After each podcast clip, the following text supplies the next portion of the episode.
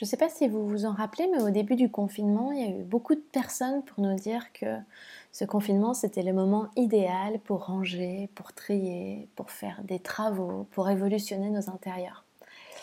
Euh, alors moi, ça a eu l'effet totalement inverse. Euh, ça m'a complètement démotivée et ça m'a poussée à ne rien faire, ce que je me suis euh, attelée à faire pendant les cinq premières semaines du confinement. Et puis, cette semaine, j'ai débuté mes congés. Je suis en vacances pour dix jours. Et j'ai rangé ma cave aujourd'hui.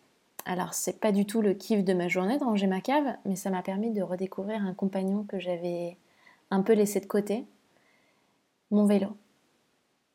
Et pour me féliciter d'avoir rangé ma cave, d'avoir fait un truc quand même extrêmement pénible et particulièrement chiant, je me suis accordé 10 minutes de vélo pour aller faire quelques courses.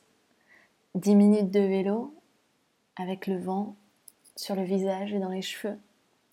10 minutes de vélo de liberté.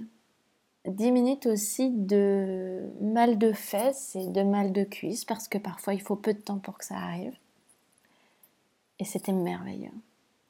C'était mon kiff de journée. Et j'ai hâte, hâte de pouvoir refaire du vélo.